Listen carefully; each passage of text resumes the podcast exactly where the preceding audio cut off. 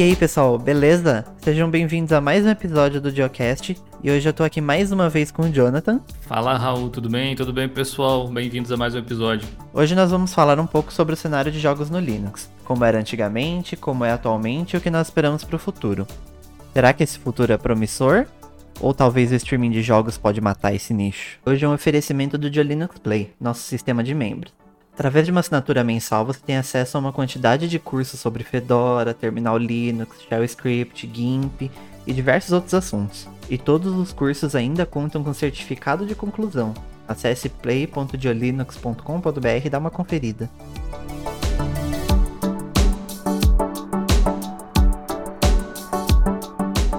Antes de iniciar o episódio de hoje, a gente vai ler os comentários do último episódio. Você também pode aparecer por aqui. É só deixar um comentário lá na postagem do episódio no nosso fórum. O primeiro comentário de hoje é do usuário ACV Silva. A gente vai ler só um pedaço porque o comentário dele aqui foi um pouquinho grande, mas vocês podem conferir o comentário inteiro lá no, no próprio fórum. Ganhar dinheiro não é errado, nem atenta contra a comunidade, o software livre. Falta responsabilidade e profissionalismo de ambas as partes. Tomemos o caso do Zorin, tema de um vídeo do Diolinux no YouTube. A empresa cobra uma colaboração de 39 dólares e entrega aplicativos que qualquer um baixa e usa há séculos. Mesmo assim, defendo que paguemos, porque é o melhor caminho para que criem ferramentas realmente úteis para os usuários. Mas se 39 dólares é muito caro, por que não criar um serviço de assinatura de, digamos, 1 dólar por mês, 2 dólares, 5 dólares, para quem pode pagar na faixa que sentir-se mais confortável? Se eles tivessem uma base fiel de 50 mil assinantes, faturando 100 mil por mês, teriam caixa para desenvolver ou contratar serviços ou apps de terceiros, integrando-os aos produtos que criam. O segundo comentário é o comentário do Crio. Ele diz assim: Então, acredito que para o usuário final a cobrança é algo mais para ajuda ao projeto, desenvolvimento e afim. Agora, uma distribuição que seja obtida somente por meio de compra se tornaria inviável. Nós lá do Regato OS enxergamos isso e criamos um serviço premium. O usuário vai pagar uma mensalidade e terá acesso a alguns benefícios, como suporte prioritário, acesso a versões de desenvolvimento e teste de recursos novos do sistema antes de todo mundo. Já para o meio Enterprise, eu acho fundamental que a distro seja vendida com um serviço de suporte. Quando em 2019 terminei o meu curso técnico e conversando com meu professor que também trabalha em uma empresa de TI, ele falou que o Linux é muito melhor que o Windows para o serviço dele. Tentaram usar em sua infraestrutura, mas abandonaram devido ao suporte deficiente e à mediocridade de outros prestadores de serviço.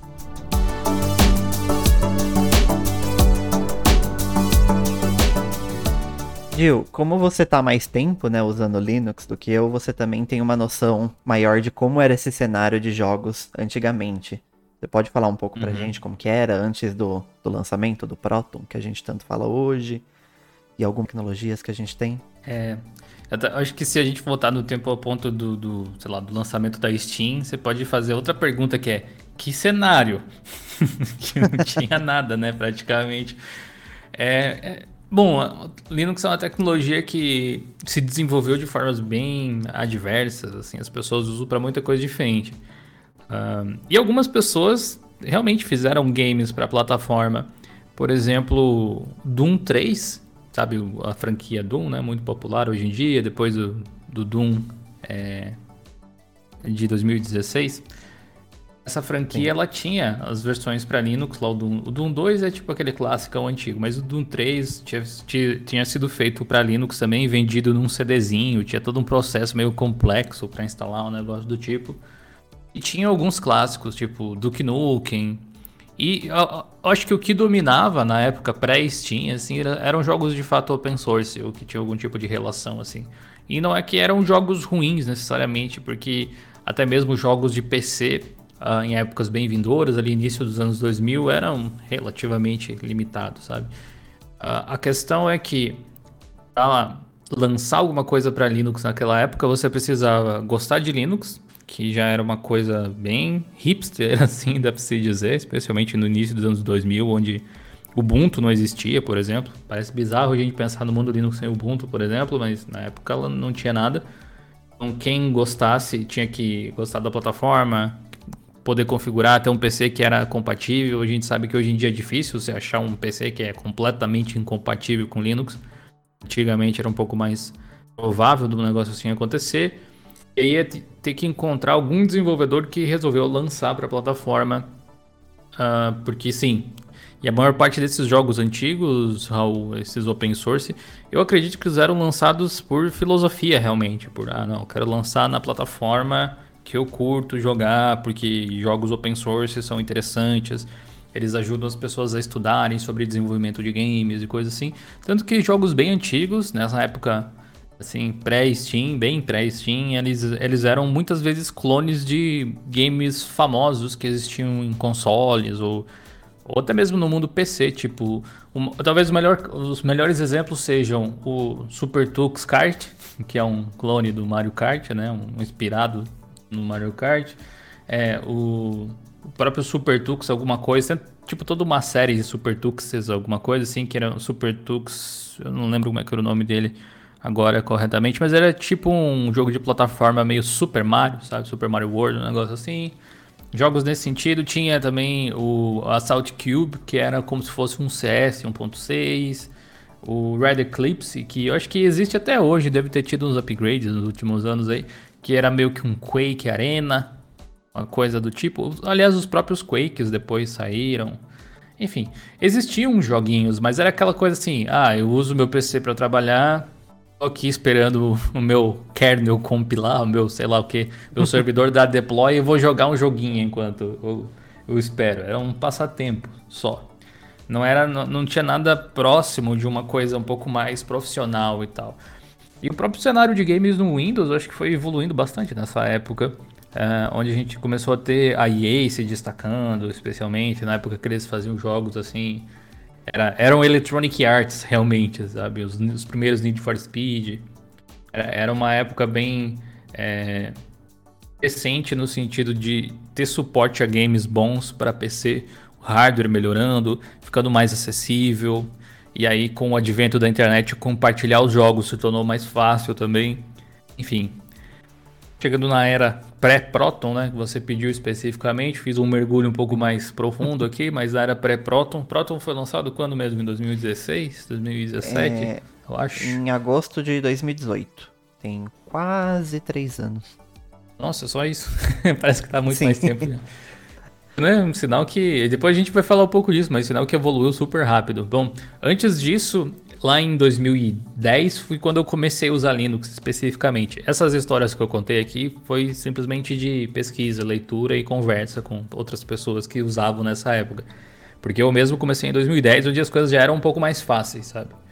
Bem mais fáceis, eu diria, do que em relação aos relatos que a gente escuta da galera que era pioneira, que usava lá nos anos 2000. Tipo, Linux foi lançado em 91 uh, ah, pelo Torvalds e, e, nos anos 2000 ainda estava meio que se engatinhando, assim, tipo, interfaces com usuário, gráficas, facilitadores e coisas desse tipo. E eu me interessei por Linux numa época que eu não me interessava mais por jogos, eu não estava mais jogando, era na época que eu estava fazendo curso técnico. Acho que todo mundo passa por isso, uma fase na vida, ou quase todo mundo passa, onde você jogava muito e de repente mudou um pouco seus interesses e você coloca games meio que em segundo plano. E não é que você não goste de jogos necessariamente, é só. Eh, não tenho, tenho mais o que fazer, sabe? Naquele momento. É, é, eu sempre gostei de games, mas eu conheci Linux na minha fase no games. Porque se, se dependesse disso, eu acho que eu nunca teria testado Linux, provavelmente, na, na época lá. Em 2012, 2013, final de 2012, se eu não me engano, a, a Valve lançou o cliente Steam para Linux, causou tipo um rebuliço tão grande quanto o Proton, eu acho talvez até mais, porque era uma empresa, a maior empresa de venda de games, uma das grandes desenvolvedoras de games também. Hoje em dia a Valve não, não, não faz mais muitos jogos, mas uh, ah, CS marcou a vida de muita gente, Dota, né, os, uh, os Half-Lifes, Portal, enfim, tem N exemplos aí, Team Fortress também. É, Sim. E quando eles lançaram isso, eles lançaram, quando eles lançaram Steam para Linux, eles lançaram os jogos deles junto. Então, aos pouquinhos foi saindo Dota para Linux, CS para Linux, CSGO para Linux, o, o, o, Orange Box inteiro, né? São jogos de peso, né? Sim, apesar de serem clássicos hoje em dia, a maior parte deles, são jogos que na época não eram tão clássicos assim necessariamente, tinham menos tempo de vida, mas já eram muito jogados, eram muito queridos, muito quistos assim.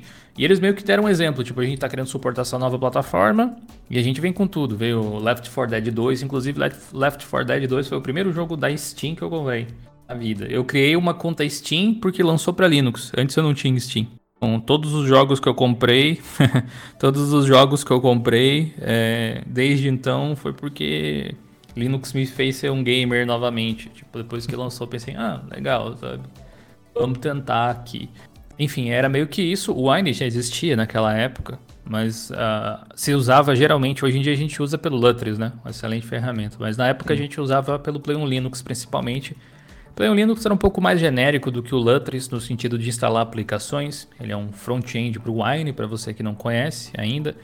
É, existe até hoje, até num vídeo mais ou menos recente sobre Wine, que eu expliquei exatamente do que se trata. Eu mencionei o Play Linux e tal. Uh, só que ele tinha tipo uma seção de, de jogos que você podia instalar, tinha vários títulos relativamente conhecidos. Eu lembro de uns Assassin's Creed da vida, uma coisa assim. E você podia instalar de fato muita coisa pelo Wine, só que não era como se fosse sequer pensado. O desenvolvedor nunca lançava o jogo pensando, bom, vou fazer para que seja compatível com o Wine, por exemplo. Talvez um ou outro desenvolvedor pensasse assim, mas a maior parte não.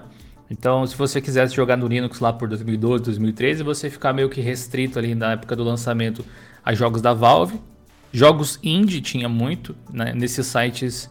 Uh, Tipo, o Witch.io acho que não existia ainda, ou eu não conhecia, mas tinha uh, um IndieDB, que eu lembro que eu baixava uns joguinhos que o pessoal fazia, que é tipo aqueles joguinhos de um desenvolvedor simples, geralmente joguinho de terror, tipo Slender, daqueles antigão. Sim. Esse, não sei se você lembra desse. Nunca joguei, mas lembro. É, fez bastante sucesso na internet. Tinha esses joguinhos aí, e mais que tinha. Tinha alguns que você conseguia rodar pelo Wine, eu lembro de jogar é, PES 2013, eu acho, no Wine aquele jogo de futebol da Konami. Uh, Deadpool, o antigão, eu lembro de jogar também. Eu lembro de ter testado o Outlast em 2013 pelo Wild também. Hoje em dia tem nativo. Uh, e o outro que não tem funciona pelo Proton, né? Que é uma outra parada. Então era meio que assim, era mais simples, tinha menos títulos. Conforme o tempo foi passando e a Valve foi fazendo um pouco mais de marketing em cima do desenvolvimento para Linux, permitindo também, e a, as engines foram permitindo que as pessoas, especialmente os desenvolvedores indie que usam uma engine um pouco mais genérica, não uma específica do jogo, igual faz, sei lá, uma Rockstar da vida ou algo assim, eles começaram a exportar jogos para Linux também, porque why not? Né? Mais um potencial comprador, talvez que eu tenha, se eu sou indie, vou querer vender o máximo possível. E, e, as coisas foram crescendo, foram aumentando. Hoje tem uma porrada de jogo, né? Nem sei quantos jogos tem mais. Ah, é, não, também não, não tenho noção de número. Mas é, eu acho que naquela época, antes de ter um, um Lutris da vida, mesmo tendo Wine, acho que é um pouco mais complicado, né? Porque se você for ver dentro do Lutris, se for ver os scripts de instalação, geralmente não é simplesmente baixar o jogo e rodar no Wine, né? É, tem toda uma questão, alguns softwares para instalar lá, alguma biblioteca da Microsoft ou fazer alguma modificação do Winetrix. Sempre tem um detalhezinho para fazer funcionar, né? E se você simplesmente fosse Exatamente. rodar pelo Wine, provavelmente você não ia nem conseguir jogar o jogo, então... Pra ser justo, o Play on Linux lá que eu tinha mencionado, ele também funciona assim, sabe? Ele funcionava uhum. assim. Ele tinha uma listinha de jogos, aí tinha um script do Play on Linux que fazia o processo de instalação para você, mas eu acho que nunca chegou perto ao, à eficiência que o Lutris tem hoje em dia, sabe? É. Em, falando em número de jogos, acessando o site do ProtonDB aqui, para quem não conhece, é bem interessante, uma fonte protondb.com. Dá para ter uma ideia é, da quantidade de jogos, né? Aqui tem aparentemente mais de 17 mil reports 17.164 para ser mais específico no momento. Games que funcionam, segundo o site, são 13.643 desses 17. Então tem 13 mil games que você pode rodar no Linux, aparentemente sem muito esforço. É, eu acho que a gente já pode então passar um pouquinho do tempo aí e chegar no cenário atual, né? Que é quando a Valve trouxe. Atual entre aspas, né? A gente vamos, vamos desde 2018 ali, né? Com a Valve lançando o Proton e e o que isso representou, né, pro, pro cenário de jogos. Porque, querendo ou não, isso foi uma revolução, né, e, e mudou muito, né, do, do cenário de jogos. E até hoje, né, isso tem mudado numa velocidade muito rápida, assim, que às vezes nem a gente mesmo consegue acompanhar, né, porque num dia um, uhum. monte de jogo não tá funcionando, aí chega no dia seguinte, começou a funcionar do nada, sabe? É, tipo, é muita gente trabalhando, é, é, muita coisa assim sendo feita.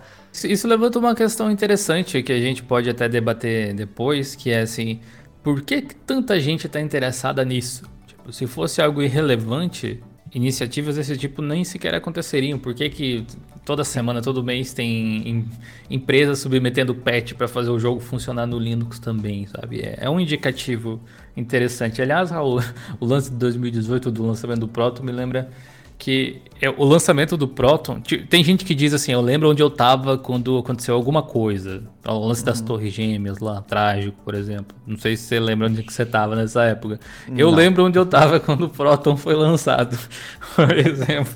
É, é, eu, eu, lembro de ter ido para. Tava em Minas Gerais, tinha ido dar uma palestra. Eu tava no quarto do hotel, porque o meu voo tinha sido cancelado, ia ter que esperar o dia seguinte para pegar o voo de novo. E aí uhum. o pessoal, tipo, tava meio sem internet, tava meio cansado, aquela internet de hotel meio capenga. Hum, e aí eu começou, comecei a receber um monte de mensagens dizendo: Cara, você viu isso? Você viu isso? O que, que é isso? E esse próton? eu fiquei, meu Deus do céu. e aí eu que sentei que pra, né? pra ler, né? É, tipo, louco, o mundo open source acabou quando eu tava fora. Que você viu? Isso aqui vai ser um, game changer, vai ser um negócio incrível. Aí eu sentei lá, li tudo e eu vi que era realmente incrível e foda pra cacete. Aí eu peguei, sentei, aquela posição de Lotus em cima da minha cama de hotel, que não tinha nem uma mesa direito, e comecei a escrever um post sobre o assunto para publicar no blog. Tipo, eu nem sei que hora que era, mas eu lembro exatamente do, da situação lá. E aí eu não vi a hora de chegar em casa para poder testar no meu PC para ver o que, que ia acontecer com jogos tipo, que até então não funcionavam. Porque acho que foi tão louco que da noite pro dia, quando pôde se ativar aquela funcionalidade dentro da Steam, que, tipo, milhares de jogos passaram a funcionar assim, do nada. E isso foi incrível. Inclusive, você chegou nessa época, né, Você tinha falado que você veio meio depois. Como é que você sentiu, tipo, o, o mundo, sei lá, Linux e games quando você chegou? É, eu cheguei em 2019, né? Mais ou menos no meio pro final de 2019. Assim, eu de início não, não aproveitei tanto, assim, né? Porque eu tinha um notebook, que era aquela plaquinha MX150. Então, basicamente, eu só jogava Overwatch, né? Mas realmente, tipo, é impressionante, né? Tanto que né, o Overwatch eu, eu já joguei, tipo, metade do tempo eu joguei no, no Windows e metade do tempo eu joguei no Linux, praticamente.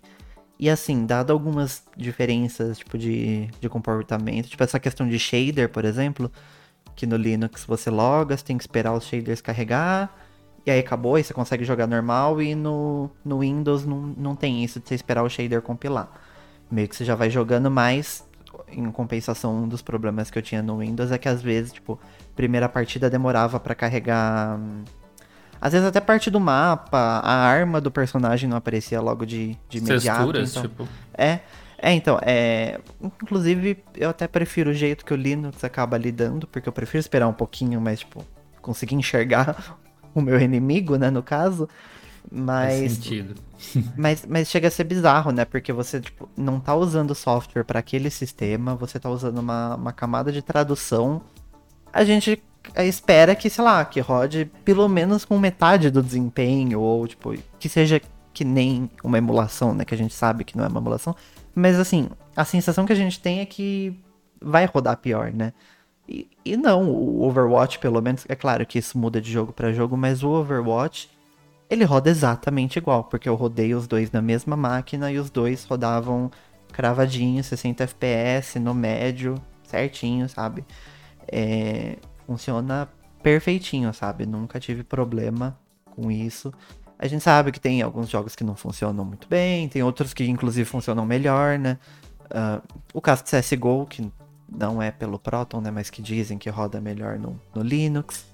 Aí eu já não sei porque eu nunca fui muito jogar CS, mas, mas no geral, assim, é, é muito impressionante. E principalmente acho que essa questão do Proton da, da Valve, acho que isso foi, assim, tipo, algo muito interessante para para toda a indústria, né? De jogos no, na indústria, Sim, né? Pra muito. comunidade de jogos no Linux. Porque simplesmente você marca uma caixinha e, pelo menos na maioria dos jogos, você simplesmente dá play, ele faz todo o trabalho para você e você tá dentro do jogo, sabe? Você não teve que ficar baixando Tem distinção da é, plataforma. Você não teve que usar terminal e você não tem que ficar vendo se roda pra Fedora, se roda pra Ubuntu. Sabe, ele simplesmente baixo funciona. Isso é, é mágico. É, porque podem existir tecnologias que funcionam super bem, mas assim, se ela for difícil pro usuário final, ela dificilmente vai crescer. Porque se, se o cara que, que tá acostumado a ligar o computador com Windows, abrir Steam, dar Play, se ele tiver que vir pro Linux e ter que abrir o terminal e ter que injetar um arquivo não sei aonde, sabe, ele não vai. Por mais que rode, ele não vai fazer isso. Então eu acho que mais do que fazer funcionar é fazer funcionar de maneira amigável pro, pro usuário final, né? Que é, o, que é o que ele quer, né? Além de, dessa questão de marcar tipo uma caixinha e você já sair jogando ou qualquer coisa assim, eu acho interessante observar um, um lado que eu acho que, sei lá, gamers não observam necessariamente, mas o mercado talvez sim, que é Uh, o Proton ele dá um passo muito interessante naquela questão do sonho da Valve de trazer jogos para o Linux, mas eu, eu, nunca deixei de me perguntar assim, tipo, por que em primeiro lugar? Qual que é a vantagem? O que, que a Valve tem na cabeça para querer uh, financiar tanto o desenvolvimento de jogos no Linux? Por que, que eles decidiram fazer isso? O que, o que, que eles estão vendo? Talvez outras empresas semelhantes não estejam vendo ainda, sabe? O que, que você acha? O que, que você acha que motivou a Valve a fazer um negócio assim? Manda um recado pro mercado, né? Tipo, olha, Linux para games, a gente tá investindo uma grana pesada aqui. É, então, pior que eu não sei exatamente qual pode ser a motivação, mas uma das coisas que me passa na cabeça é ela não ficar refém da Microsoft, né? Porque se a Microsoft vem e faz qualquer coisa com o cenário de, de jogos no PC, meio que, tipo, algo, algo que possa prejudicar ela, sei lá, não sei exatamente, exatamente o que ela poderia fazer para prejudicar nesse caso, mas tipo... Ah, pode ser, sei lá, tipo a Apple não permite outras lojas de aplicativos dentro do iPhone, sei lá, na Microsoft não deixa instalar outras lojas dentro do Windows que não sejam o Windows Store. É, tipo o Windows 10X mesmo, que se não tiver na Microsoft Store não pode instalar. É, que é igual algo igual que a Apple fez de tirar todas as bibliotecas de 32 bits e meio que matou metade da, da, plataforma, da, da, da, lista de jogos, né, da, da Steam. E, só que no, no Linux é bem diferente, né? Porque o, o, Ubuntu, inclusive, queria fazer isso, eles iam simplesmente deixar de suportar o Ubuntu e iam suportar outra distribuição, sabe? É, é fácil você contornar isso, Sim. né? Não, na verdade, eles contornaram até de um outro jeito nesse negócio, além, além dessa questão de, ok, se vocês não quiserem, a gente vai apoiar outra distro, acho válido pra caramba. Sim. Mas uma coisa que nasceu dessa treta foi o Linux Runtime, né? Que eles lançaram. Que é tipo um, uma. A ideia é justamente de você manter as bibliotecas estáticas para os softwares que precisam e não ficar dependente justamente do, do que o sistema operacional vai oferecer ou qualquer coisa assim. Acho que a, a Valve, o Gabe Newell lá, foi bem visionário, assim. É, tipo, mirando um, um garantir o próprio futuro Uh, e talvez realmente acreditando que as pessoas estariam melhor servidas em um ambiente de código aberto para games, eventualmente, com os jogos migrando para nuvem ou sei lá. A gente vai falar um pouco disso para frente. Só que, como é um trabalho super longo, ele começou cedo, né? Eu acredito que foi meio que nesse sentido. E, e, eu acho que ele, o Gabe Newell especificamente, que é o presidente lá da Valve, o CEO, acho que até hoje é, ou pelo menos é um dos conselheiros principais, um dos líderes lá, ele nunca gostou muito, muito da Microsoft em termos de business partner. E, e basicamente ele tentou criar um ecossistema alternativo, que eu acho que inclusive ele foi mudando de ideia ao longo do caminho, porque antes de você chegar, então voltando para aquela época do lançamento da Steam, Aquilo não uhum. veio sozinho, tipo, não veio só o Steam Launcher para Linux e alguns games. Veio também a ideia das Steam Machines, uh, que era é. o, com o Steam OS, que é um, um sistema operacional é, à parte, é um sistema operacional baseado no Debian, Sim. focado em games, a rodar nessas Steam Machines. E as Steam Machines eram computadores modificados, tipo, é, com, com uma placa-mãe era um pouco diferente, na verdade. É os mesmos, mesmos componentes que a gente usa em computadores tradicionais, mas montados de um jeito diferente. Console, mas era um PC ainda. Você podia instalar Windows nele se quisesse, ou qualquer outro sistema operacional. Um, teve apoio de grandes empresas, até teve Steam Machine da Alienware, por exemplo. Só que não foi muito para frente porque, bom, ainda era um PC, tinha o preço de um PC, não concorria com o console, e uh, o SteamOS não ofertava o mesmo catálogo de games que você teria num PC ou num console. Então, não deu muito certo. Eles fizeram o Steam Controller também, que eu acho que eles descontinuaram também. Uh, que eu achei muito legal, inclusive. ainda Até hoje eu gostaria de ter um Steam Controller. Acho ele um controle bem interessante. Uh, tudo isso nasceu nessa época, mas como o plano era incentivar as empresas a publicarem jogos no Linux, eles apoiaram o Ubuntu, colocaram o Ubuntu para download logo que você ia baixar o Steam. Você ia baixar o Steam para Windows, tinha lá também bem grande disponível para Linux. É, nossa distro preferida é o Ubuntu, faça o download aqui, fizeram uma parceria legal nesse sentido. Enfim, eles apoiaram bastante os projetos e eu acho que não estava dando certo o lance de você chegar numa Bom, vou dar um exemplo que deu certo, mas não deu certo. Eles chegaram, tipo, na CD, na CD Projekt Red na época do Witcher 2. Foi tipo, vamos lançar para Linux? Aí. É, e a CD Projekt, tipo, ok, beleza. Vamos ver o que, que a gente pode fazer aqui. E eles lançaram uma versão nativa de Linux, digamos assim, ficava disponível para Linux na Steam do Witcher 2. Só que depois que quem comprou, tipo eu comprei, por exemplo, quem baixava via que não tinha uma performance super boa. Porque eles fizeram uma engembração lá que ele rodava, na verdade, pelo Wine. Hum. Na época, antes de ter Proton, antes de ter nada. Então o Witcher 2 para Linux, na verdade, roda pelo Wine. Ele não é um binário nativo de Linux, não é. Tipo, não foi pensado nisso exatamente.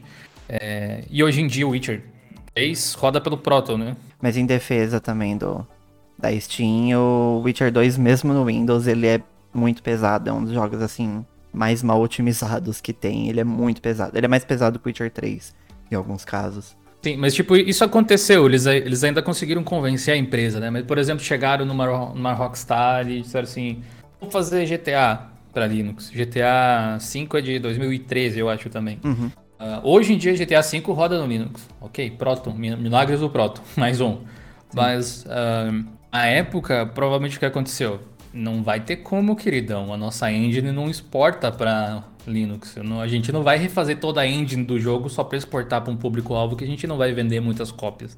GTA é aquele jogo de milhões de investimento, né, para realizar. Então é um outro uhum. patamar. Eu acho que isso acabou indo e voltando e se repetindo algumas vezes ao longo do tempo e a, Psyonix lá do, do Rocket League lançou a versão de Linux, rodava e rodou super bem, eu joguei por muito tempo.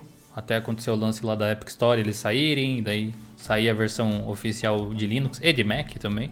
Uhum. Uh, então te, te, teve muita inconsistência. Eles começaram a pensar, eu acho, na época de lançar o Proton, de ver se isso seria uma possibilidade que é, a gente não vai conseguir convencer todos os desenvolvedores a modificarem suas engines próprias para lançarem para Linux ou ficar guiando as pessoas todas. Tipo, o mercado já sabe trabalhar de um jeito e ele é meio ignorante nesse sentido, como quase qualquer outro mercado, que vai tentar continuar fazendo as coisas do jeito que vem funcionando, porque para um estúdio grande é mais melhor, é melhor eles manterem as coisas como estão funcionando, lançar para Windows, vender para esse público-alvo do que uh, se preocupar com o lançamento para Linux, que talvez não vá trazer tanta receita assim, sei lá, com, não compensa colocar as pessoas no suporte, ali, algo, algo do tipo. Então a Valve pensou, bom, e se eles não precisassem converter nada? Eles não tivessem mais trabalho, se só dependesse de, no máximo, algum ajustezinho, facilitar ao máximo isso, e aí estender para essas pessoas toda uma audiência nova, um público considerável de jogadores no Linux na Steam, uh, sem esforço algum. E é isso é o Proton, basicamente, né? Aconteceu recentemente, acho que foi você que escreveu, alguém do blog escreveu sobre o Cyberpunk, sobre o Death Stranding. Sim, é, esses jogos absurdos, né, que estão rodando de maneira relativamente tranquila, né, no, no Linux. Eu tô jogando Borderlands 3, jogo Overwatch, né, que Agora já tá um pouco ultrapassado, mas, tipo, Triple A, sabe? Vários jogos Triple A, né? Jogando Resident Evil, remakes. E funcionam de maneira simples, Sim. sabe? Alguns jogos ainda, tipo, precisa uma versão customizada, precisa adicionar um, um, um comandinho, mas você vê que, tipo, tá tendo muito trabalho em cima disso, né? E não só da Valve, mas como. Parte do processo é. de melhoria do negócio. Tem parceiros, tem desenvolvedores o, o Glorious Egg Roll, né? Tá, ele tem a versão customizada dele, do, do Proton também. Tipo, toda a comunidade tá se envolvendo né, nisso para poder deixar cada vez melhor nesse cenário. E, e, tem dado resultado, né? Porque a gente vê que cada dia mais, mais jogos aparecem aí funcionando. Até outro dia, né, o Red Dead Online não funcionava e agora tá rodando, sabe? Tem, tem, muito, tem algumas limitações ainda, mas olha só que interessante.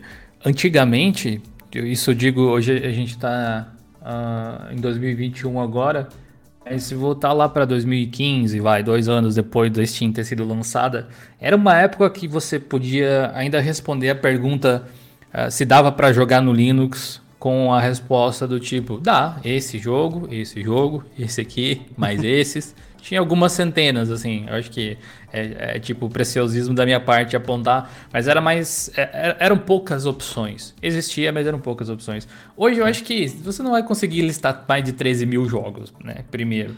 E, e segundo, que a gente já tá chegando naquele ponto de, ah, mas não é tão otimizado quanto, falta um negocinho aqui. A gente tá tipo indo pro detalhe, o que é um bom sinal, sabe? Sim. Tipo, a, a PUBG, Players Unknown Battlegrounds, é, Rainbow Six ou Apex Legends aqui, que eu estou vendo no ProtonDB como alguns dos jogos mais testados, que estão borked, que é, ou seja, não funcionam ainda, não é nem que o jogo, o software não funciona, é que o anti-cheat que eles usam a pau. No caso, Battlegrounds é o Battle Y, no caso do Apex Legends, eu acho que é o EAC, e, e assim por diante. Uh, e, e esse talvez seja um dos principais problemas a se resolver hoje em dia. Alguns anos atrás, uh, considerar jogar esses jogos nem era tipo uma possibilidade. Especialmente porque Sim. os não tinham sido lançados ainda. Mas digamos, né? é, jogar alguns. Jogar alguns desses jogos, tipo, não era uma possibilidade sequer. Hoje em dia tá nesse tipo de detalhe. Aí tem algumas outras questõezinhas que o pessoal que está habituado a jogar no Windows naturalmente tem, que, que talvez faça um pouco de diferença. Tipo suporte a drives de vídeo, por exemplo. Que hoje a gente tem um bom suporte, tanto de AMD quanto de, de NVIDIA. Eu acho que Intel não é tão bom para jogar, mas Intel não é tão bom para jogar nem no, no Windows, né? Uh, essas, essas integradas assim. Mas, por exemplo, ter tipo uma interface onde você vai lá e tem o botãozinho otimizar para jogo tal. Essas coisas assim, eu acho que algumas pessoas talvez não é nem que sintam falta, é que elas estão habituadas a ver esse visual e, e, e não se adaptariam muito bem a jogos no Linux desse jeito. Eu gostava bastante disso no GeForce Experience, que ele conseguia otimizar né, a configuração do jogo. Mas assim, é legal, poderia ter no Linux, mas não é algo que eu acho que faz, tipo, barrar a experiência, sabe? É... E não é mágica, né? Tipo, não é como se você apertasse o botão ele fizesse uma mandinga pro jogo rodar. É basicamente configuração, e isso você pode fazer manualmente também, se for o caso. Sim, e tem muitos jogos também que dentro do próprio jogo tem uma opção lá de tipo de recomendado pro seu hardware. Então, alguns casos, né, não tem, aí tem que ser manual, não tem o que fazer, mas muitos casos, tipo, você consegue fazer isso por dentro do jogo. E nem sempre isso da, do GeForce Experience funcionava bem, né? Tem, tem essa questão também, né? É, eu acho que o mundo de games de PC, especialmente, ele não é perfeito nem no Windows. Ele tem um monte de problemas ali. O próprio mercado, valores dos jogos hoje em dia também, não, a gente precisa uhum. nem entrar uhum. nisso, necessariamente. Uh, certamente, se você pedir assim hoje, Windows é melhor do que Linux para jogar, mas sem dúvida nenhuma. A questão é, tipo, uma plataforma mais completa, simplesmente isso.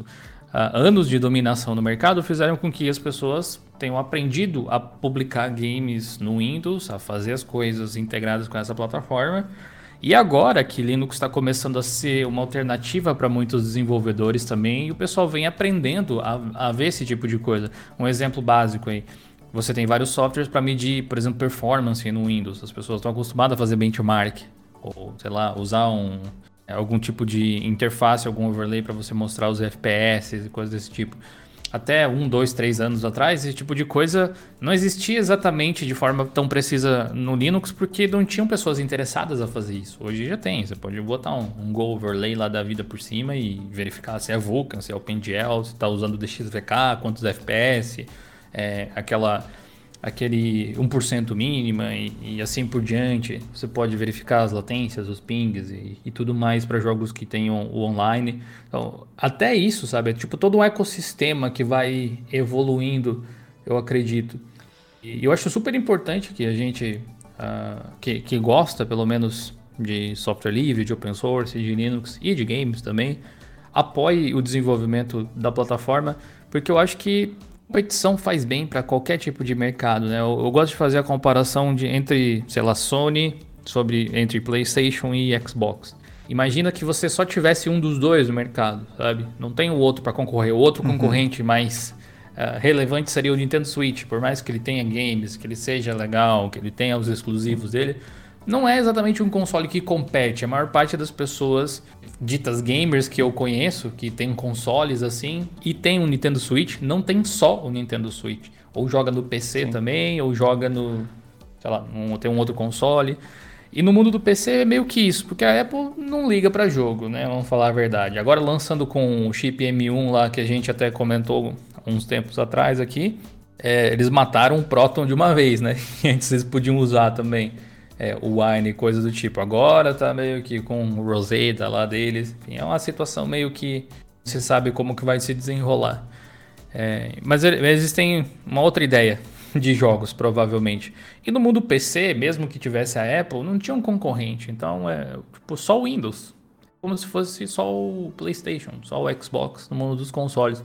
É importante que exista um concorrente para melhorar o teu próprio serviço do Windows. Né? Se eu, se eu, quando eu quiser jogar no Windows, se eu quiser jogar no Windows, eu vou ter uma experiência melhor, provavelmente, porque vão haver empresas ali querendo oferecer experiências diferenciais para competir no mercado.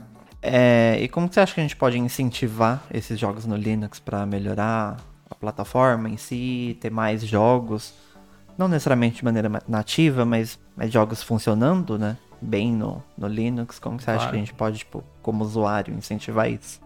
Certo, tem coisas que parece que não estão ao nosso alcance. É, por exemplo, o lance dos anti-cheats. É uma coisa estritamente técnica. E existem hoje em dia pessoas trabalhando nisso, pelo que eu sei.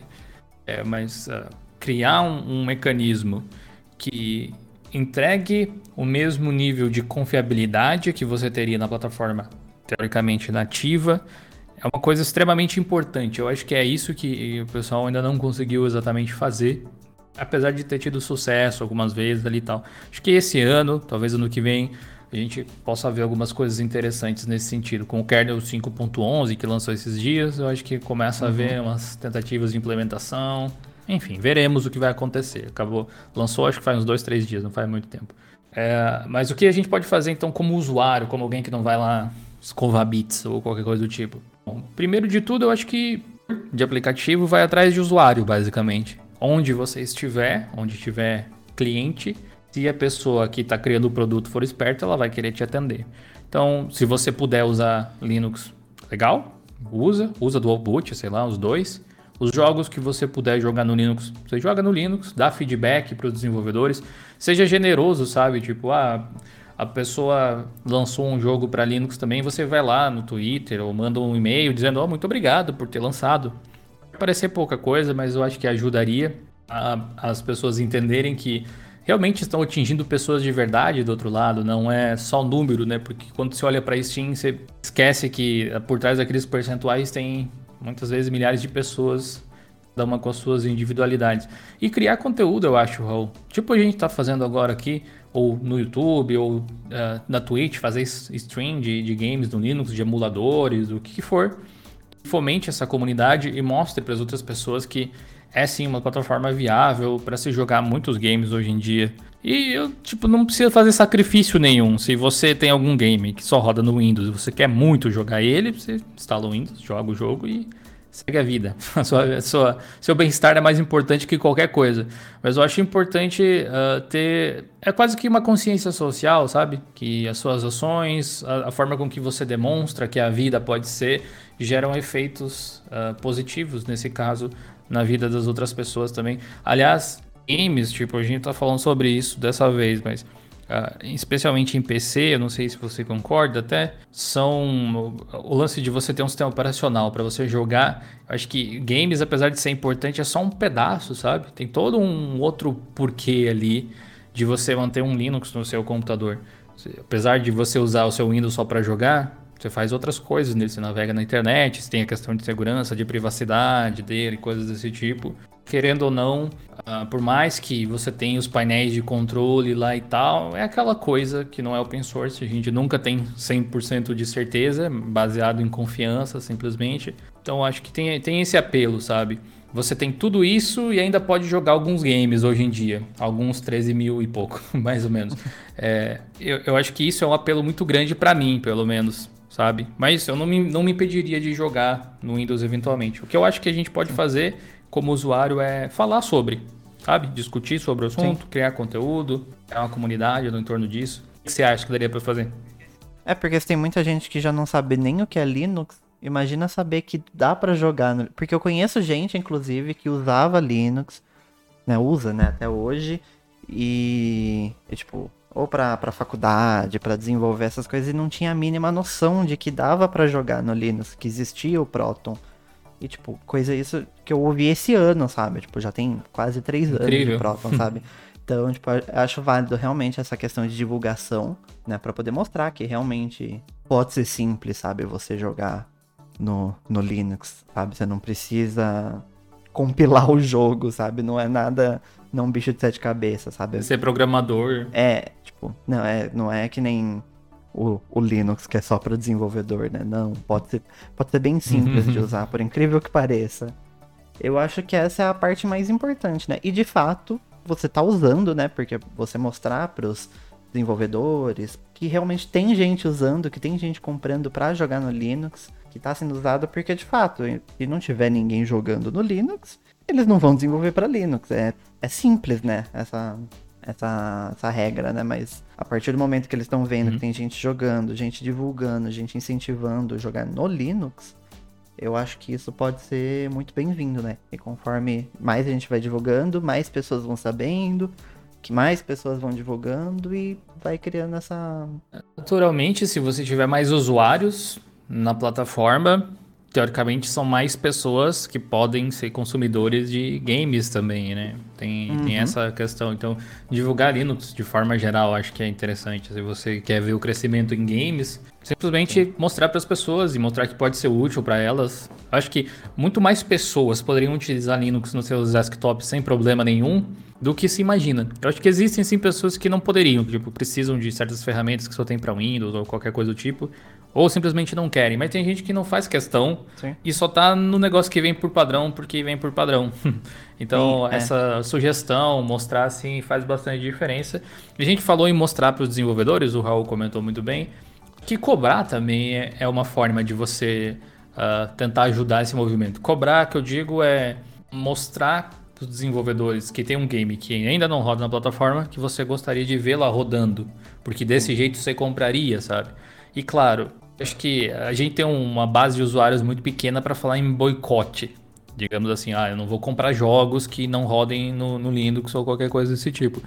Mas comprar jogos que rodem no Linux é um comportamento que a longo prazo acaba estimulando enfim, desenvolvedores que estão lançando para a plataforma, especialmente se você jogar esses jogos no Linux também. Eu, como não gostaria, até tinha um PC com, com Windows que eu usava para jogar, hoje em dia eu tô sem nenhuma máquina com Windows para jogar por outros motivos, tipo, os jogos que eu quero estão rodando em, no, no, PlayStation, estão rodando no Linux mesmo. Uhum. Então não achei necessidade, eu não tenho uma licença também no momento, então eu não queria gastar com isso, só para, sei lá, jogar algum, algum joguinho do Amazon Games lá, qualquer coisa Sim. assim. Não queria gastar 800 reais só para isso. É, mas eu acho que toda essa questão é, de, de você comprar só jogos para a plataforma vai levando essa mensagem pro, pro, pro desenvolvedor. Eu tenho comprado, como eu não quero mudar de sistema operacional necessariamente só para jogar, tenho dado preferência por games que eu sei que eu vou conseguir rodar no Linux. E eu não tenho me decepcionado com a qualidade dos títulos. Sim. É, eu não consigo pensar assim em jogos que, putz, esse eu queria muito jogar e não roda na plataforma de jeito nenhum. Ou, sabe, é, é raro disso acontecer.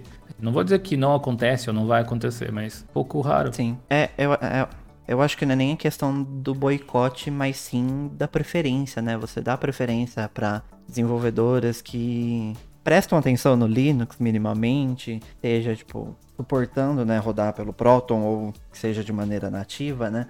Porque a gente sabe que tem empresas que poderiam rodar, mas no, no caso do Destiny, por exemplo, que, que eles de propósito fizeram não rodar pelo pelo Wine, né? Mas é sempre tipo dar preferência para quem tá de acordo ali com você, né? Que é igual o caso de eu dar preferência sempre para comprar na Steam do que comprar na Epic Games, por exemplo. porque eu acredito muito mais na Steam, na Valve, né? Concordo com os ideais, com o que eles estão seguindo, né? Com toda essa questão de jogos no Linux. E eu sempre vou dar preferência, né? Que eu acho que é a, é a melhor maneira de você mostrar ali, né? Que, que você tá ali, que você é um, um consumidor, é de fato hum. você comprando o que você acredita e deixando de comprar aquilo que você não gosta, não concorda. Mas é claro também, se você faz muita questão de um jogo específico, também você não precisa ficar se torturando. Nossa, não, eu não vou jogar esse jogo só porque não roda no, no Linux, sabe? Tipo, pode usar o Windows e, e jogar. No, no, fim das coisas, no fim das coisas é só, tipo, programa de computador, é só sistema operacional. Sim, é, tipo, é, calma, né? Tá, tá tudo certo, né? Eu, no meu caso, eu uhum. não eu não tenho Windows instalado para jogar alguns jogos que tem alguns que eu queria jogar, mas só rodam no, no Windows. Mas por uma série de motivos, né? Principalmente porque questão de custo, né? Porque eu não tenho uma licença. É, eu pessoalmente não sou muito fã de dual boot, eu não, não gosto, não acho muito prático. E também por uma questão até de procrastinação, né? Tipo, não, não, não quero ficar tipo, tendo mais uma, uma maneira de eu, de eu me enrolar ali e fazer de fato as coisas que eu preciso fazer. Então eu prefiro já, tipo, cortar o mal pela raiz, né? É, é, é que, igual eu tinha falado antes, o PC não serve só para uma coisa, né? Quando você vai pensar, tipo, é um jogo. Vou colocar na balança tudo que eu tenho, tipo, nos dois lados, o que eu preciso, o uhum. que eu uhum. gosto. E aí, inevitavelmente, vai pesar para algum dos lados. Né? Agora, o peso que você dá para as coisas, acho que é, depende só de você, né? Você votar com o seu dinheiro, né? Igual você falou, é, é, super importante. É, é, quando você vai comprar na Steam, você está dizendo, Steam, você está fazendo um bom trabalho. Se você vai comprar um jogo que tem versão para Linux ou é compatível via Proton, você está dizendo, bom trabalho, obrigado. Se você joga no Linux, a Steam sabe que você está jogando pelo Sim. Linux também, o desenvolvedor sabe que você está rodando pelo Proton. Uh, enfim, é, é isso aí. Utilize Sim. sempre que possível. Divulgue Sim. também sempre que você achar que, que cabe também. Não seja um chato, porque não é né? É. Não, não é tipo a religião, né? é só uma tecnologia como qualquer outra, mas é, se você acredita nela e acha que ela pode beneficiar outras pessoas, acho que vale a pena tipo, contar, mostrar. Mostra, mostra o nosso canal, de repente ajuda algumas pessoas a conhecerem um pouco mais de Linux de uma forma menos abrupta. Isso é uma Sim. boa. É, e seguindo agora um pouco, como você acha que, que o cenário né, de, de jogos no Linux vai estar tá aqui no, é, no futuro, né? Daqui uns 5, 10 anos, sei lá, como você imagina que, que possa estar esse cenário, né? Se vai ter mais jogos rodando, ou se por um acaso, sei lá, jogos no, no PC vão acabar, não sei, como que você imagina como que vai estar. Tá. Cara, grande pergunta. 10 anos é difícil de adivinhar qualquer coisa, que dirá em tecnologia, né? É, pode ser um ah, pouquinho se, menos se você também. Né? perguntasse, né? se você pensasse, a gente pode fazer um exercício de criatividade. Eu acho que pode ser interessante. Se você pensasse lá, logo que a Valve lançou em 2013 é, a Steam, e aí você pensar agora em 2023, né? 10 anos depois, já? Uh, eu não sei, velho. Se eu pudesse. Vamos, vamos fingir que agora é 2023 já. Eu nunca poderia chutar que tudo o que aconteceu iria acontecer. sim, então, sim. acho que qualquer, qualquer coisa assim é, que, que eu vou chutar para daqui 10 anos é, pode estar tá muito melhor, pode ter acabado, vai saber. É, não, não sei. Mas eu acho que isso que você falou sobre uh, o que eu imagino, o que eu gostaria e o que eu imagino que acontecesse é maior compatibilidade, que se, se torne mais trivial ainda jogar no Linux uh, o game que eu quiser e que as limitações sejam menores. Inclusive que seja uma plataforma, já é hoje em dia, mas que seja uma plataforma excelente para jogar games de hoje em dia, tipo de 10 anos atrás. Que uma das coisas que o Windows perde ao longo do tempo é a compatibilidade com games super antigos, assim. Felizmente até. Uh, então, se eu tenho games. Uma, um dos problemas que a Valve tem que resolver, ou que eles estão pensando em resolver, é justamente isso: container de jogos. Que, e, e no Linux, container é uma coisa meio que é intrínseco até da, da, portabilidade do sistema.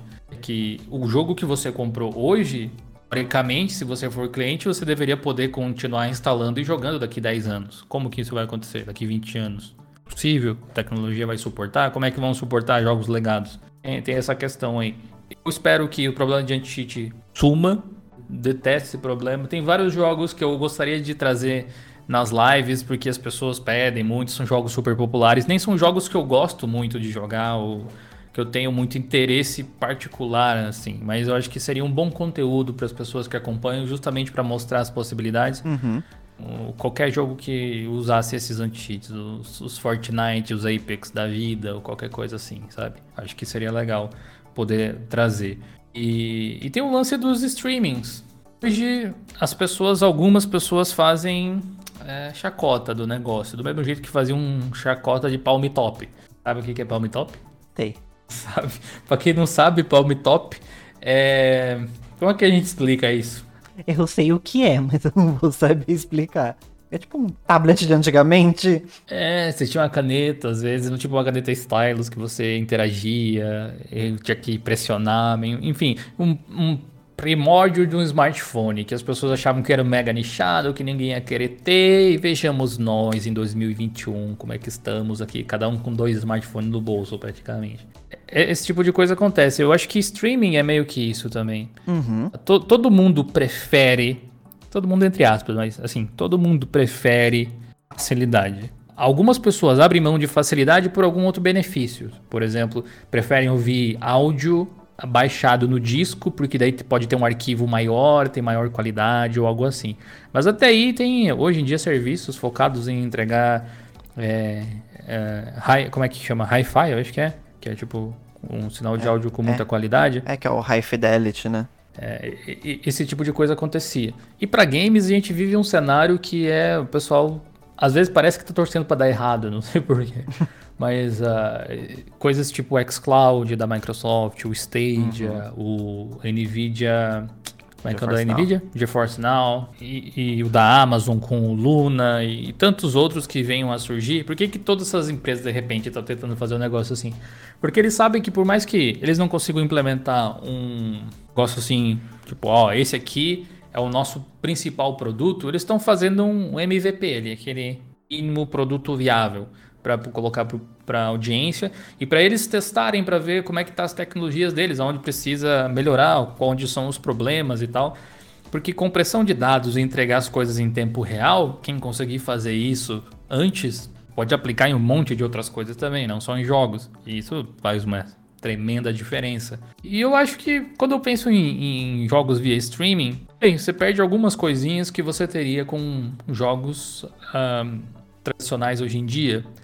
Como, por exemplo, a possibilidade de manipular os seus arquivos, ou alguma coisa assim, ou colocar mods, ou mas uh, grande parte dos jogos hoje já estão protegidos por DRM e etc, que você já não pode mexer muito, pelo menos não nem legalmente e mesmo que você pudesse mexer, não tem tantas possibilidades assim. Então acho que não afeta tanto nesse sentido.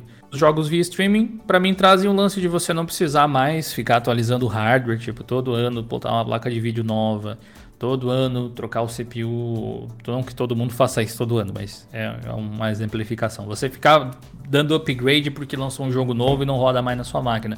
Você rodar via navegador, via streaming, via algum aplicativo, essa carga ela é meio que eliminada. Eu acho que vai mudar o mercado de uma forma bem drástica, do mesmo jeito que a Netflix mudou. Não tem mais locadora aqui na cidade, sabe? Você não vai encontrar mais muita gente alugando DVD ou fita VHS. Eu acho que é o mesmo tipo de, de modelo de negócio, sabe? Eu acho que é por aí. E, e se for um sistema que rode agnóstico de, de sistema operacional, que rode pelo navegador, seja compatível com o Chrome, por exemplo, ou qualquer coisa assim, Uhum.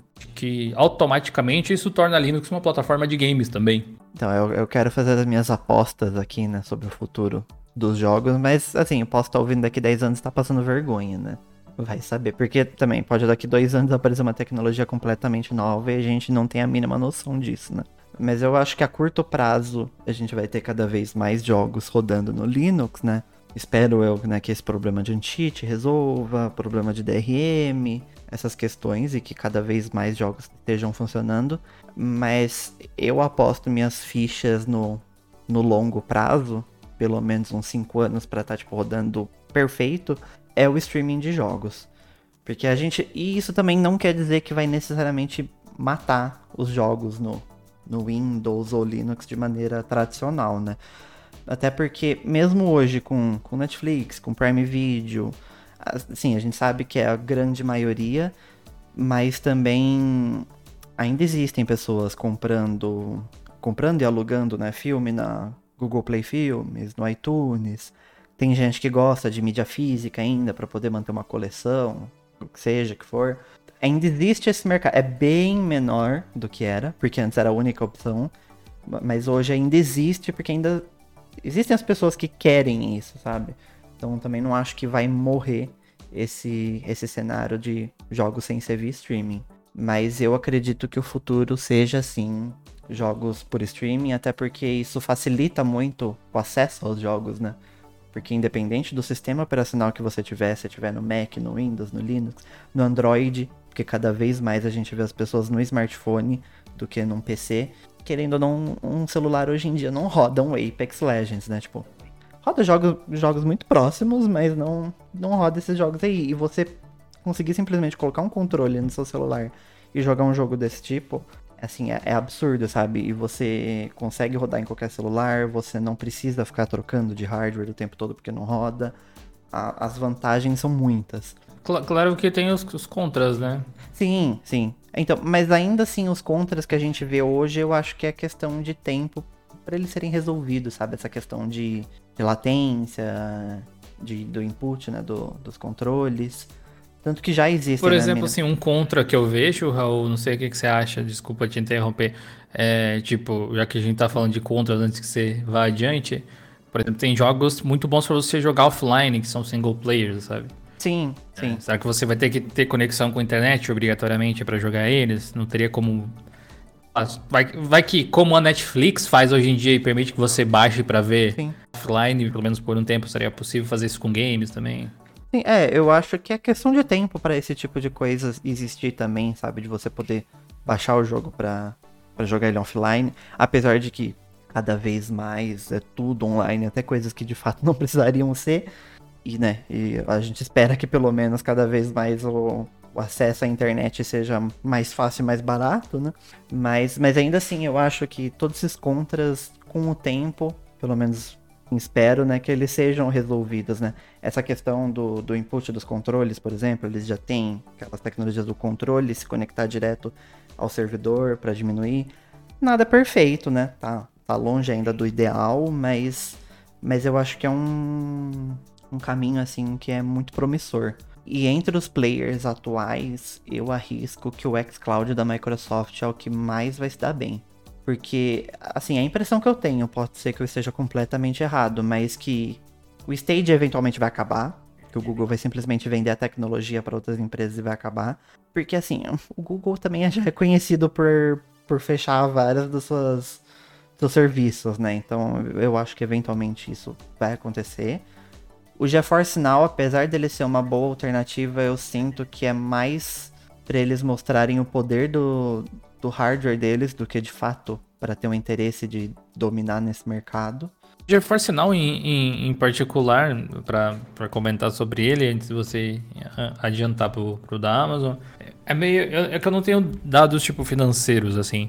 Que eu imagino que a. Não sei se a, a Nvidia ganha mais fazendo estruturas pro, pro GeForce Now do que faz vendendo placa pro pessoal jogar. Porque criar um serviço desse tipo por assinatura significa deixar de vender placas para o usuário doméstico, praticamente. Vai vender para workstation, que é para pessoa que precisa trabalhar também com o computador, geralmente, ou, e daí para, sei lá, outras infraestruturas de servidor ou qualquer coisa assim. Mas uma das coisas que você falou, e para mim faz total sentido, é, especialmente o lance de jogar no celular ou qualquer coisa assim, não precisamos nem colocar celular necessariamente, vamos, mas vamos colocar ele também, assim como computadores fracos, um Chromecast da vida, né? Que hoje em dia tem joguinhos, tipo no Fire Stick lá da Amazon e tal. Acho que isso tende a, a se tornar. Esse tipo de hardware é o que você vai comprar para jogar, talvez, para essas coisas, sabe? Que vem com um controlinho, tipo o lance do Stadia mesmo isso amplia a possibilidade de ter clientes gamers, sabe? Porque um Cyberpunk 2077, bugs à parte, qualidade do jogo, peso do jogo, coisas assim, precisa de um mega PC para jogar, qualquer pessoa poderia jogar. Sim, sim. Hoje em dia muitos não compram porque não só pelo valor, mas também porque não iam ter como jogar, sabe? E, e se, sei lá, ping, né, latência é um problema hoje em dia, não ter grana para comprar um PC que rode o jogo também é. Não ter grana para comprar o jogo também é.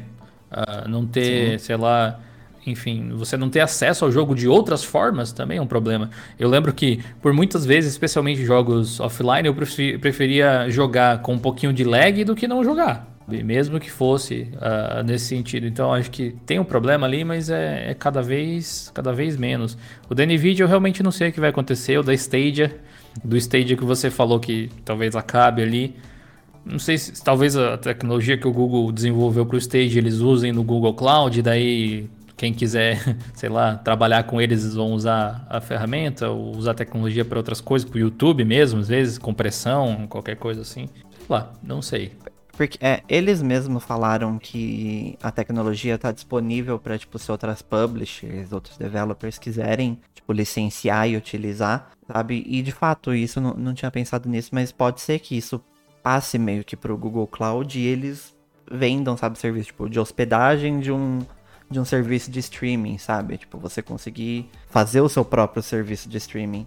Para desenvolvedores, acho que é uma boa. Você pode usar para um jogo específico, não necessariamente você fazer uma plataforma de streaming de jogos igual essas grandes empresas. Que o próprio Cara, Control. Exato. O Control, é, o Control no, no Nintendo Switch, por exemplo, ele roda via streaming. Ele não roda direto no, no Switch.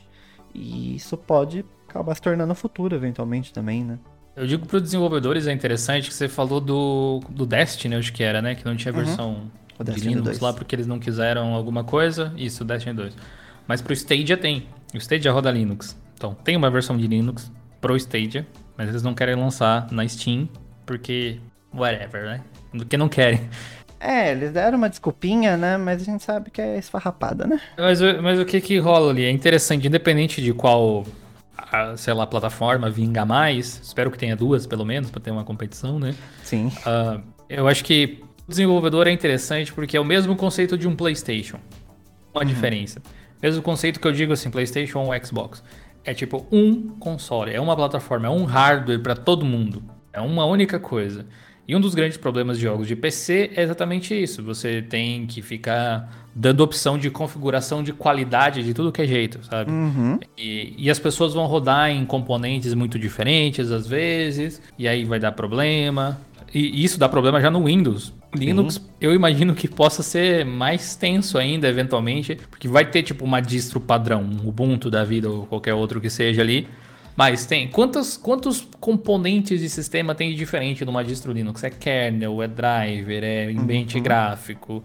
O tema de ícones bugou o negócio lá, vai saber, né? Sim. Então, tem, tem um monte de coisinhas que poderia dar errado ali. E do mesmo jeito que existe um padrão para Windows, existe um padrão para Mac, e vai existir, existe um, meio que um padrão de Linux que é o Ubuntu, querendo ou não. Uh, e no caso de você ter um, um ambiente cloud para games assim, o desenvolvedor pode desenvolver para aquela plataforma especificamente, com a diferença de que, diferente de um console, que os anos vão passando e o console fica igual, eles precisam o jogo tem uma tecnologia muito boa, nova, mas que não pode rodar no. Eu tenho um PlayStation 4, né? Uh, ele não roda ray tracing. Então, se eu quiser um jogo com ray tracing, eu preciso fazer um upgrade para o PS5 ou é, um Xbox é, Series X ou Series S, alguma coisa assim. Uhum. Uh, e o desenvolvedor ele teve que compatibilizar o game com um hardware antigo. No caso do cloud, ela, como a gente sabe, né, cloud computing é amplamente escalável e ele pode acompanhar praticamente a, a, potência de todas as placas que, que forem lançadas, de todos os componentes e tecnologias. Sim. Então, se está disponível Ray Tracing, você loga ali no seu navegadorzinho, de repente vai jogar o jogo na melhor qualidade possível ali, ou a qualidade vai alternar de acordo com a sua a qualidade de internet, né? A velocidade da sua internet, não com a qualidade do seu hardware. Você está jogando numa batata com uma tela e está jogando com ray tracing, 4K, batata 4K, né? Isso é boa. Sim. Mas enfim. É, só para finalizar esse pensamento também, é, inclusive o desenvolvedor ele tem a garantia de que todo mundo vai experienciar, tá certo essa palavra? Experiência. Acho que tá sim. Vai, vai ter experiência. Vai, vai ter a experiência. Que, é, pronto, resolvi vai ter a experiência que ele pensou pro jogo, que inclusive é um dos maiores problemas do Cyberpunk, porque tinha toda aquela questão da cidade viva e cheio de gente, não sei o que. Aí chegou no PS4, tinham três pessoas na rua, sabe? Que não aguentava é, renderizar todo é, mundo. É, e, nem o PS5, na verdade, aguentou, né? Só, tipo, PC no Ultra que você ia conseguir, tipo, e ainda assim, não, eles. Até aí são outras questões, né? Que eles não entregaram tudo que eles prometeram. Mas assim, pelo menos se você tivesse rodando via cloud, todo mundo, desde o PC, console, e aí no caso no celular também, ia ter essa mesma experiência, porque não ia depender do hardware onde ele tá rodando, né? Porque é um hardware só ali na nuvem, né? Então você tem essa garantia, sabe, de que não, não vai ter experiências diferentes dependendo da plataforma, né? E fora que abre possibilidades para coisas, uh, tipo, serviços de assinaturas de games, tipo aquele da Microsoft, que eu, o falo sempre esqueci o nome agora. Como é que? O Game, o Pass, Game Pass, exatamente. Imagina um Game Pass de qualquer serviço que você queira, onde você paga um valor fixo por mês e aí tem acesso a quantidade X de jogos no catálogo e aí você pode comprar para você para sempre, teoricamente, os jogos que você quiser. Uh, aliás, isso aqui me lembrou uma coisa, Raul, que eu acho que é bem interessante quando se fala de jogos via streaming. Eu vi pessoas comentando, tipo, contra o streaming por causa que o jogo não é realmente seu. Roda no, no computador da empresa. E aí, se você ficar sem internet, não sei como que aconteceria. Você ficar sem a sua conta, você perdeu acesso a todos os seus games. Mas eu pergunto para você, jovem padawan, o que, que acontece se você perder o seu acesso a Steam? É, então, é. Ah, no mesmo? Eu, eu, sim, eu, eu, eu entendo esse contra, realmente não é algo legal, se você for pensar. Mas ainda assim, tipo, eu acho que só no caso de mídia física, e se você comprar num, num GOG, por exemplo, que você consegue comprar sem DRM, que você consegue jogar ele fora da Executa, plataforma, né? sabe? Não precisa estar da é, plataforma. Sim. É, aí, aí, você pode falar que o jogo é realmente seu, porque na Steam. E ainda assim, mesmo jogos que você baixa assim, aí é um jogo online. E aí a empresa fechou os servidores. Acabou, sabe? No, no caso ainda dos jogos um da. Jogo, mas não... é, é, no caso dos jogos da Valve, ainda existem servidores da comunidade. Mas tem jogo que simplesmente morre porque não tem mais servidor oficial e acabou, sabe? Até que ponto o jogo é realmente nosso, sabe? E ainda assim, tipo, no caso de é, filme. O lance de ter mídia física, eu acho que vai. O lance de mídia física deve permanecer. Então, as sim, pessoas que sim, querem comprar certeza. mídia física vão poder. Mas vai ter, se você abrir o seu PlayStation, vai ter um aplicativo. No caso, provavelmente vai ser da Sony, né? No Xbox sim. vai ser o xCloud ou qualquer coisa assim. Mas vamos imaginar que seja um aplicativo X de streaming. Você vai abrir esse aplicativo pelo, pelo PlayStation, ele vai ser a sua interface vai poder Sim. jogar, rodar os jogos localmente. E acho Sim. até que baratearia o preço dos, dos, consoles e coisa, porque não precisa de muito armazenamento mais e coisas assim, sabe? Precisa em teoria, de sim, né? armazenamento para fazer upgrades. Acho, ah, é, é um, confesso para você que é um, um, mundo de games que eu tô ansioso para poder experimentar de uma forma um pouco mais séria. Ah, eu também. Então, porque de, de, fato tem seus pontos negativos, mas eu acho que os pontos positivos superam todos eles, sabe? Até porque hoje eu assisto Netflix, assisto Prime Video e eu não tenho essa reclamação de ah, o, a série não é mais minha. Igual quando o How I Met Your Mother saiu da Netflix. Tipo, eu adoro, sabe? Mas beleza, saiu. Quando entrar numa outra plataforma eu vejo de novo. E jogo, por exemplo, eu jogo uma vez, zero e acabou, sabe? Eu não jogo mais. Então, tanto faz, sabe? Se eu pudesse pagar menos pra eu poder, tipo, ter assinatura ali, jogar e falar que o jogo não é meu, mas eu tô gastando menos, para mim ainda já era vantagem, sabe? Mas eu entendo que tem gente que não, não se sente confortável com isso e tal. E, tipo, também acho que não, não vai acabar o jogo físico e a Steam do jeito que a gente conhece. Esse sabe? mercado vai existir ainda, né? Esse Sim, é, ele só vai, vai ser um nicho. Só que eu acho que vai ser. Quem, quem eu acho que eu, que eu não vejo trocando, por exemplo, pra, pra streaming, assim, é meio o pessoal do PC Master Race ali de games, sabe? Que é. gosta de ter o hardware de ponta e tal. E aí quer uh, extrair o máximo possível, um pouco mais de controle sobre o próprio computador, aquela coisa toda. Só que o pessoal que fala assim, que se chama de vai, entre aspas, não queria usar esse termo, mas vai, true gamer, que eu nunca consegui entender, né? Tipo, gamer pra mim é quem joga alguma coisa, independente do que for. Minha, sei lá, minha mãe é gamer de Candy, Candy Crush. Sim. É, mas esse pessoal que, que, que fala de, de games, assim, não, isso, esse é o gamer de verdade ali, essa, mesmo que seja uma falácia, talvez seja o pessoal que vai encrencar com o streaming, porque quer uma certa experiência. Só que é um nicho do nicho, né? Tipo, uma, uma quantidade pequena de pessoas que tá ali, porque, primeiro, é PC, o pessoal que tem que ter uma graninha, porque se for para manter, tipo, ser atualizado com os hardwares atuais, eh, uhum. não é exatamente barato, especialmente nos últimos tempos ali. E além de ter a graninha, é o pessoal que quer realmente se importa muito, tipo, se importa mais em como tá jogando do que em jogar ou não. Tipo, não que o lance de ter uma boa experiência não conte, mas é, vai ser mais detalhista. É, é, o mesmo Sim. lance de tipo de pessoas que gostam de música de altíssima qualidade. Para a maior parte das pessoas, ok, o MP3 Para algumas não. Sim. E, e, eu acho que isso vai ser tipo o streaming mesmo. Para a maior parte das pessoas tá ok ser via streaming. É mais vantagem. Para algumas pessoas Sim. não. E aí vai se desenvolver um mercado nesse sentido também.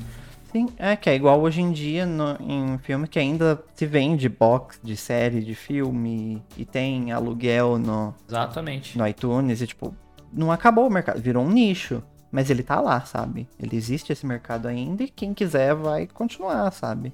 Não, não acho que um vai matar o outro, só vai, tipo, de fato diminuir esse mercado, porque, querendo ou não, o streaming é muito mais prático para a grande maioria das pessoas. E essa infraestrutura open source, tipo Linux, o próprio Proton e tal, acho que tem tudo para ser uh, os sistemas base dessas nuvens de, de games sabe? De, de, cloud computing quando for para isso. Hoje talvez a Nvidia não use do GeForce Now porque não é viável ainda para todos os títulos que eles querem ofertar. Tipo, a pessoa não vai poder jogar Fortnite pelo Linux se eles usassem lá.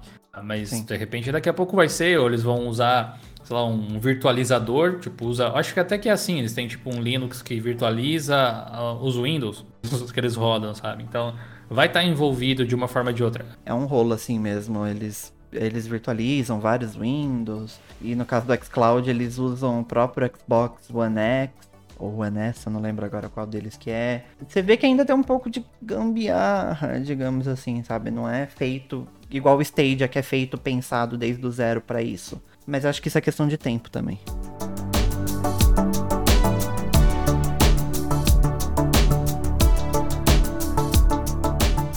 Nosso episódio vai ficando por aqui. Você pode deixar o seu comentário sobre o tema dessa semana lá na postagem do episódio. E toda semana nós lemos alguns dos principais comentários por aqui. Não se esqueça de dar uma conferida lá no Dia Linux Play. A gente tem diversos cursos de muita qualidade por um valor mensal super acessível. É só acessar play.diolinux.com.br. Até a próxima semana. Valeu, pessoal. Valeu, pessoal. Até uma próxima.